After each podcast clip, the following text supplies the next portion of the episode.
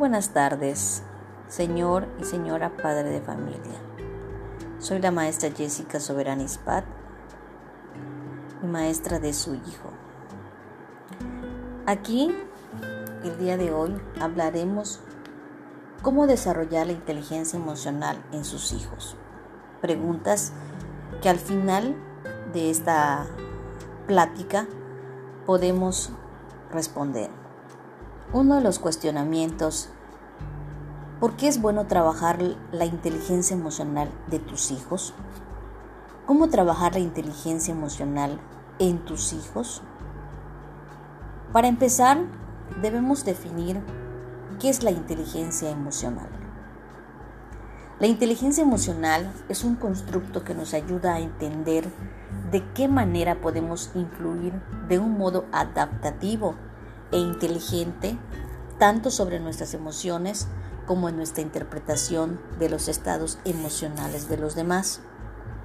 Este aspecto de la dimensión psicológica humana tiene un papel fundamental tanto en nuestra manera de socializar como en las estrategias de adaptación al medio que seguimos.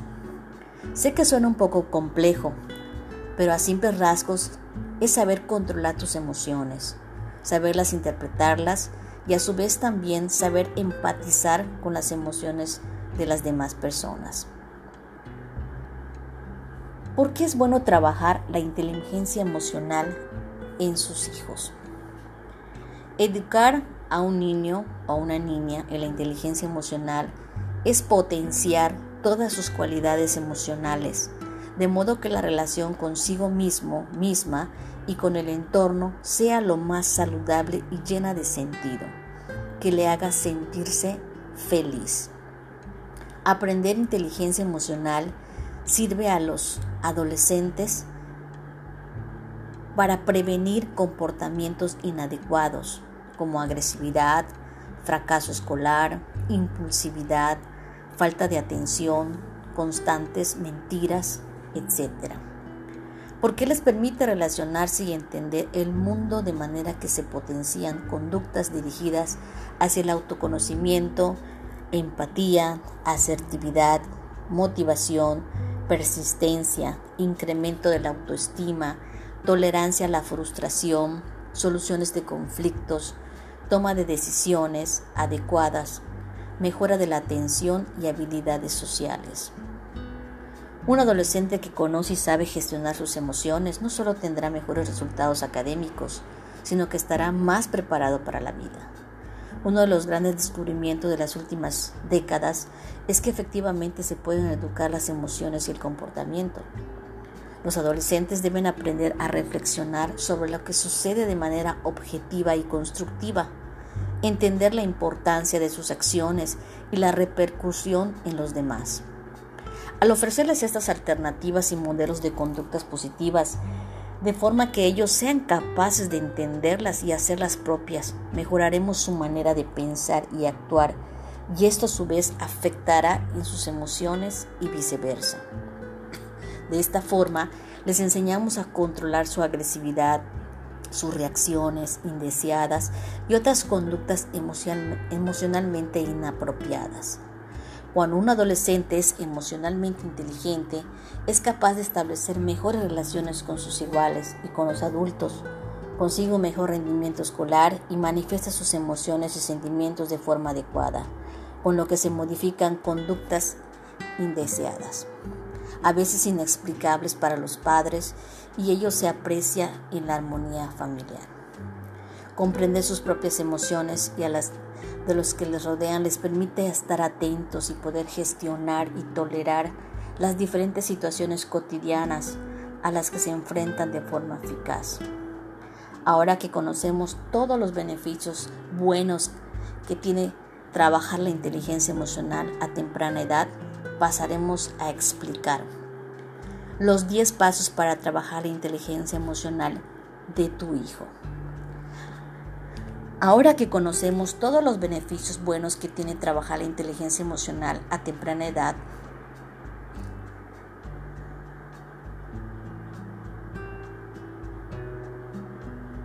tenemos la número uno. La inteligencia emocional para controlar su ira. Hasta los 18 meses, los niños necesitan básicamente el afecto y el cuidado de sus padres. Todo ello les aporta la seguridad suficiente para adaptarse en su medio, para explorar y dominar sus miedos. Pero hemos de tener en cuenta que a partir de los seis meses van a empezar a desarrollar la rabia. De ahí la importancia de saber canalizar sus reacciones y corregir cualquier mala acción. Hay bebés que pueden golpear a sus padres o hermanos, gritar enfurecidos cuando no se les ofrece algo, acciones que a los progenitores les puede hacer gracia, pero que son, son necesarios limitar o controlar desde su nacimiento. Sobre todo, hay que acompañarlas de mensajes que les inviten al razonamiento y al control de eso que están sintiendo. En un caso como este, hay que controlar el entorno y tener cuidado que no se haga daño. Una vez que pase la ira, lo que debemos hacer es platicar tranquilamente con él. Nunca alces la voz mientras el niño está enojado. Debe de saber que sus padres tienen el control de la situación y que si se le está enseñando a aprender de sus emociones es porque ellos saben controlar las suyas. Entonces, una vez esté calmado, explícale lo que pasó, intenta encontrar la solución al problema y dile cómo debería de reaccionar ante esta situación. Hazle saber que tú cuando estabas pequeño te pasaba igual como él o ella. Así tendrá una referencia de que puede mejorar y más porque todos los adolescentes quieren ser como sus papás cuando están pequeños. Todos, aunque muchos lo nieguen, es algo que es parte de nuestra naturaleza y como especie, bueno, a excepción de cuando ya no son pubertos, pero eso es otro tema. 2. Enseñar a conocer las emociones básicas. A partir de los dos años es recomendable iniciar a los niños el campo del conocimiento de las emociones, ya que es cuando ellos empiezan a interactuar con los adultos y otros niños de modo más abierto. Podemos realizar varios ejercicios con ellos como introducirlos en el conocimiento de las emociones básicas, alegría, tristeza, miedo y rabia. ¿Cómo hacerlo? Mediante fotografías de rostros, dibujos, preguntándonos qué les pasa si están tristes o por qué creen que ellos, que el otro lo está. Este es un modo perfecto para que aprendan a reconocer sus emociones poco a poco y también las de los demás y sobre todo comenzar a desarrollar la habilidad de la empatía. Sé paciente con tus hijos a la hora de poner este ejercicio en práctica y encuentra maneras en que tu hijo vea esto como un juego y no como una obligación o tarea de la casa que debe de cumplir. De esta manera tendrás mejores resultados, además de pasar un buen rato con tus hijos. Vamos a tres, vamos a nombrar las emociones. A partir de los cinco años sería perfecto que los niños supieran ya dar nombre a las emociones de modo habitual. Estoy enfadado porque no me has llevado al parque. Estoy contento porque mañana no vamos, nos vamos de excursión. Tengo miedo que cierre la puerta porque me deja solo. Esto será una consecuencia de haber trabajado las emociones con anticipación y a corta edad. Si tu hijo llega a esta edad y no suele expresar sus emociones, empieza con el punto 2. Nunca es tarde para comenzar. Actualmente muchos adultos carecen de inteligencia emocional, ya que cuando eran pequeños sus padres no les ayudaron a saber expresar sus emociones. Así que no importa, la edad para aprenderlo. Este consejo puedes tomarlo para ti de igual manera. Recuerda que los adolescentes aprenden más rápido cuando ven que papá o mamá lo sabe hacer. 4. Enseñar a afrontar las emociones con ejemplos. Es habitual que los niños en ocasiones se vean superados por las emociones, como las rabietas que les hacen gritar o golpear cosas. Es necesario que nosotros no reforcemos esas situaciones. Una vez que haya terminado la rabieta, podemos enseñarles, por ejemplo, que antes de gritar o pegar es mejor expresar a un adulto que les molesta. Que aprendan a expresar sus, sus sentimientos desde bien pequeños les ayudará a evitar muchos problemas y rabietas. Así que trabaja esto cada que una situación se salga de control. Velo como una oportunidad para trabajar en cómo resolver sus problemas. 5. Desarrollar su empatía. Para desarrollar una dimensión tan importante como esta, es necesario razonar con ellos continuamente mediante diferentes preguntas. ¿Cómo crees que se siente el abuelo tras lo que le has dicho? ¿Por qué crees que está llorando tu hermana? ¿Crees que papá está hoy contento? Estas preguntas le ayudarán a tener una perspectiva más amplia y darse cuenta que no solo él puede ponerse feliz, triste, enojado o furioso, sino que todas las personas igual pueden tener cualquiera de estas facetas y que dependiendo de, esta, de qué emoción tengan las otras personas, puede que no quieran hablar o de que necesiten su espacio. Eso les ayudará a tu hijo a entender y empatizar más con las personas. Número 6. Desarrollar su comunicación. Hablar con los adolescentes, hacerles preguntas, razonar, jugar, poner ejemplos, es algo imprescindible en su educación. Debemos favorecer continuamente el que pueda expresarse, poner su opinión y sus sentimientos que aprendan a dialogar. Muchas veces la falta de dejar a tus hijos convivir con otros adolescentes perjudica su habilidad de interactuar en su entorno. Los adolescentes desde pequeños les gusta descubrir o experimentar cosas nuevas. Esto involucra el comunicarse con otros. Cuando un adolescente crece careciendo de un buen desarrollo en la comunicación, comienza a ser tímido y a tener miedo a que lo juzguen. Por eso que hay que desarrollar la comunicación a temprana edad y dejarlo convivir con adultos y niños. Claro, siempre desde el respeto. De igual manera, un exceso de tiempo jugando con niños puede traer el efecto contrario y crear estrés y ansiedad, ya que sentirse fuera de su zona de confort por mucho tiempo acarrea estos problemas.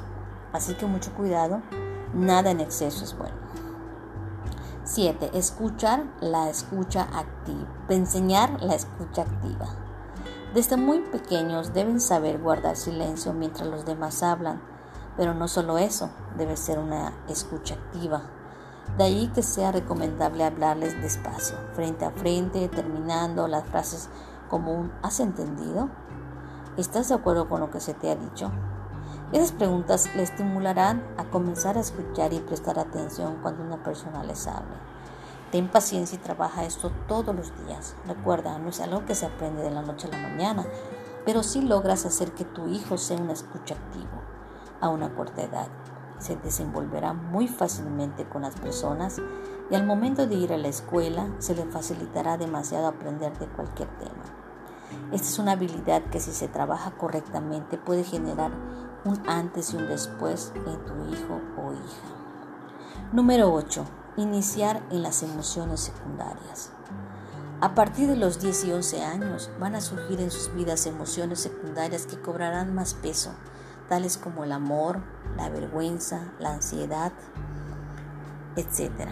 Siempre es adecuado que una buena comunicación con ellos nos permite hablar de estos temas abiertamente para que se sientan seguros. Es bueno contarles también que nuestras emociones a nuestros hijos, que sepan que se pueden hablar en casa sin ningún problema. Si quieres que tus hijos te cuenten todo y te tengan confianza, empieza con contarles también tú tus emociones. Si les cuentas algo en lo que estás, en lo que estés en desacuerdo o crees que es malo, ten mucho cuidado en lo que les, en cómo se lo haces saber. Intenta ser útil e intentar que él solo llegue a la conclusión que tú estás mirando y quieres decirle. Se siente atacado, puedes dejar de contarle las cosas y si no te cuenta sus emociones ya no podrás ayudarlo ni orientarlo, así que mucho cuidado con esto. Número 9. Fomentar un diálogo democrático. A medida que los jóvenes se van haciendo mayores, van a aparecer más demandas por su parte. De ahí que desde bien pequeños nos enseñamos la importancia de pactar, de dialogar, de acordar de modo democrático. La familia es un ejemplo de la sociedad y es el mejor campo de aprendizaje. Así que intenta, llega a acuerdos mutuos, no porque sea tu hijo o porque tú seas su mamá tienes más derecho. Fomenta siempre la igualdad. Número 10. Permitir la expresión de emociones. Para fomentar la inteligencia emocional es esencial que podamos facilitar a nuestros hijos la confianza apropiada para que pongan en voz alta aquello que les preocupa, que les enoja o que les hace felices. El hogar y la escuela van a ser esos primeros escenarios donde se va a desarrollar su vida. Si les ofrecemos comunidad para que se puedan expresar y comunicar, también lo harán a medida que crezcan y en el resto de contextos y lugares. Saber comunicarse y reconocer emociones propias y ajenas son sin duda imprescindibles para que vayan madurando poco a poco y alcancen una solvencia adecuada para integrarse en la sociedad y ser felices en ella. Nosotros como maestros podemos darles esas oportunidades a través de la educación en inteligencia emocional, así que intenta implementar todo lo antes mencionado y verás cómo tu hijo o hija será una persona más plena y feliz. Muy buenas tardes, mi nombre es Jessica Ané Sobran maestra de ciencias en la Escuela Secundaria Técnica.